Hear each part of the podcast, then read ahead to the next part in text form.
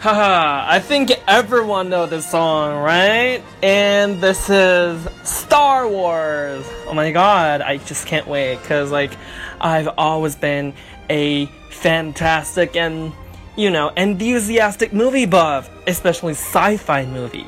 Okay? Alright, 那么今天我们大家会碰到一个话题，非常有意思的托福考题，叫做 If you had money, would you go space traveling? Like to the moon.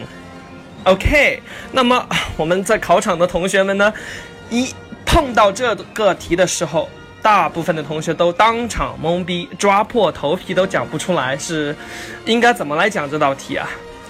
那么今天呢，我们的托福口语加油站帮大家解决这个问题。那么 still。We're gonna use a our solution which is 5 W's plus 1 result to talk about this topic, which is really easy, as easy as a pie. Okay, let's get started. Are you ready?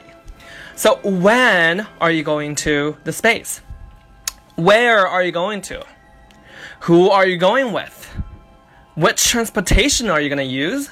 And what are you going to do in the space?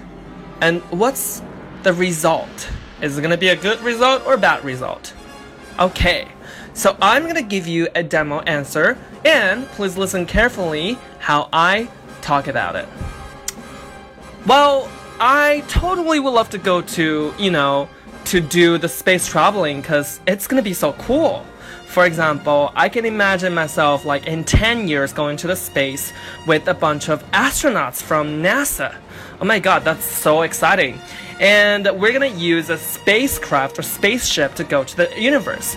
And first, what we are gonna do is we're going to go through the wormhole, and after that, we're gonna go to the black hole Inside of it, we're gonna experience, you know, 5D world. That's gonna be sick.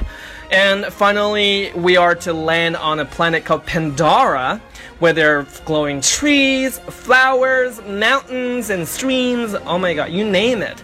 So I think that's gonna be totally awesome and cool. Why not give it a try? I would definitely do it sometimes in the future. 好，那这就是今天我们的托福口语加油站。 我们的脱口秀每天更新一集，那么我们还有更多有趣的课堂，欢迎前来咨询哦。更多有关考试咨询与资料的内容，请关注微信号三三九幺六九三八六。See you guys tomorrow. Peace out.